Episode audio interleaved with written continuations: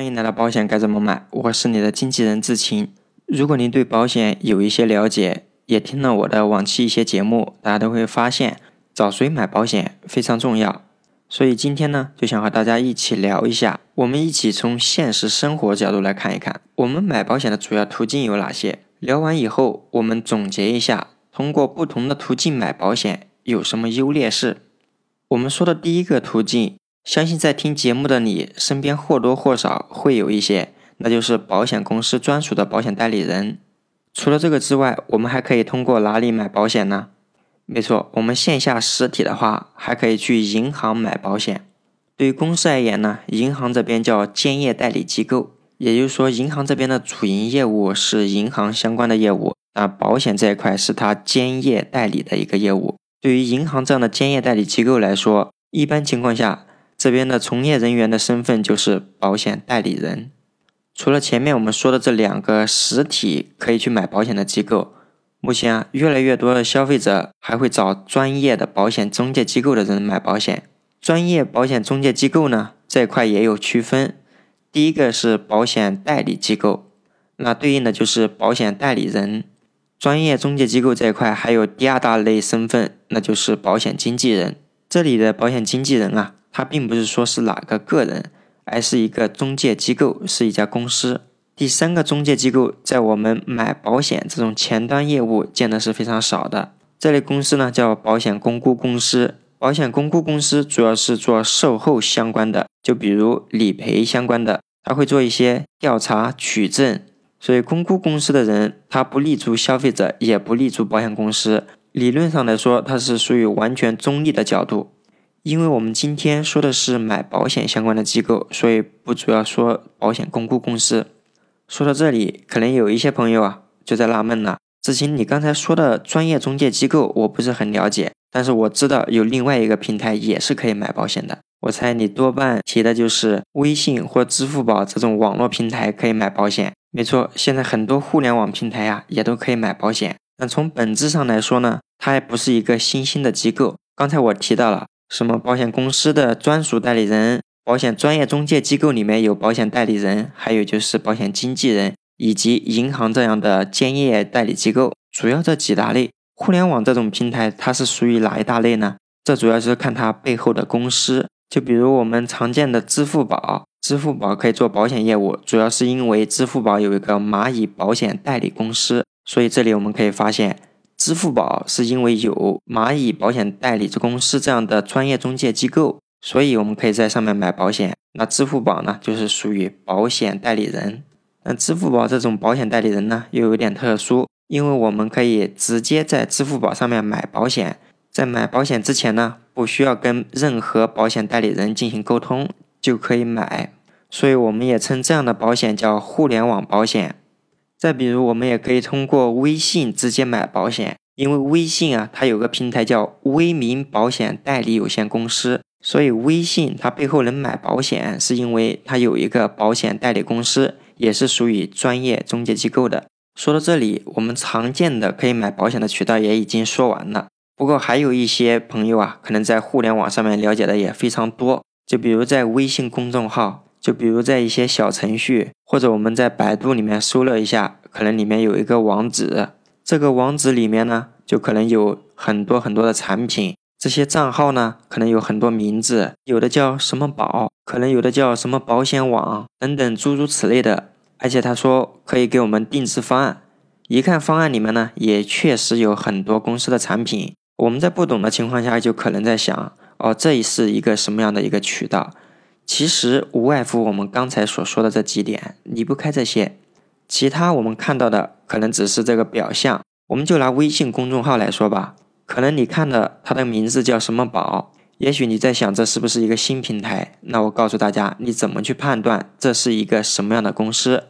我们在微信公众号这一块，你可以找到这家公司认证的主体。很多所谓的什么宝的注册的微信公众号，点进去一看。最后认证的是什么什么网络公司，什么什么科技公司，这个时候大家就得注意了。也就是说，这些所谓的网络平台，它并没有置业的一个资格，也就是说，公司的牌照没有拿下来，没有保险行业的营业执照，以及经营保险业务的许可证，这两个缺一不可。如果没有的话，也就是说这个公司这个单位它就是没有经营保险的资格的。但现实中我们也可以看到，这些人也确实是在卖保险啊，那是因为他们跟一些网络平台在合作，可能他是跟这家保险经纪公司在合作，也或者是他跟那一家保险代理公司在合作，美其名曰说是整合整个保险行业的资源，但这样的网络平台连经营保险的资格都没有。我们还能图他未来给我们怎么服务吗？所以大家在买保险的时候，一定要得多留点心，多去看一看。买保险的渠道啊，我们就说到这里。接下来跟大家说一下，我们通过不同的机构去买保险，这对我们消费者来说有什么样的影响呢？前面我们说到，经营保险的机构就那么几个，哎，归根究底，我想和大家说，保险从业人员的身份主要就是两个：第一，保险代理人。第二，保险经纪人，保险代理人可以是个人，也可以是一个机构。保险代理人包括了保险公司的专属业务员，也包括了保险专业中介机构的保险代理公司，当然也包括了银行的兼业代理机构。关于代理人这一块，对于我们普通的消费者，我们如果买保险，我首先不建议大家去找银行这一块买保险，银行只是兼业。兼职来买保险，也就是说，他只是顺便卖了一份保险。以后服务这一块，几乎全部都是我们自己去找保险公司处理后面的事情。你见过在银行买了保险以后，未来我们如果出现保险理赔相关的事情，是由银行的工作人员来帮你做的吗？那如果我们很有钱，就比如是银行的高客，也许你跟银行这边沟通一下，我一年在你们这边买保险，可能买个五千万。那后面我贷款就会享受什么样的优惠政策啊？如果能达到这种级别哈，还是可以考虑通过银行这边来买保险。但对我们普通的消费者来说，达不到这个水平。你通过银行买个三十万、五十万、一百万的保险，以后贷款买房子也不会给你什么样的优惠。那我们找保险代理人买保险有什么优势呢？一般来说，如果我们是找哪一家保险公司的保险代理人。他们通常呢，对自家的保险、自家的业务这块还是比较熟悉的。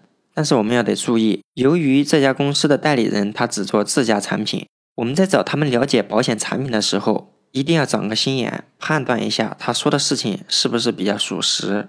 现实中，我们也确实遇到一些保险代理人介绍自家产品的时候添油加醋、谎报收益。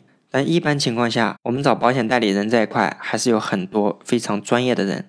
我们提到不同做保险的身份啊，这里就不得不说保险法的问题。保险法一百一十七条就说了，保险代理人是根据保险人的委托，向保险人收取佣金，并在保险人授权范围内办理保险业务的机构或个人。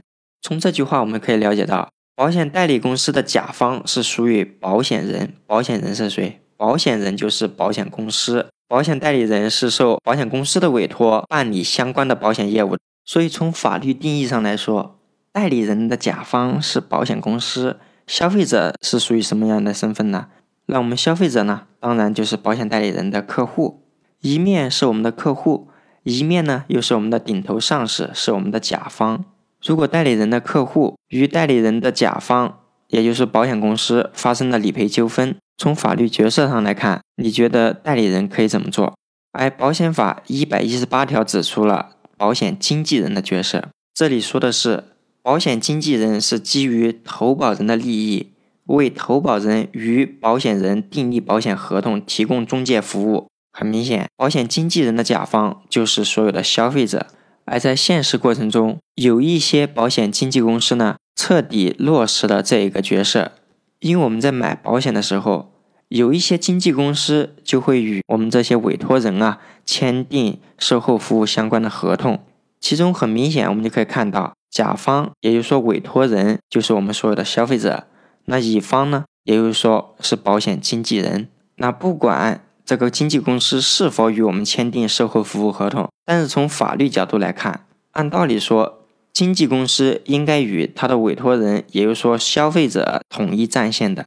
好的，今天主要是跟大家总结了一下，目前我们可以买保险的渠道，以及通过这些渠道，我们发现所有渠道背后的身份无外乎就是两点：保险代理人还是保险经纪人，以及我们从法律角度来解读的这两个身份不同的区别。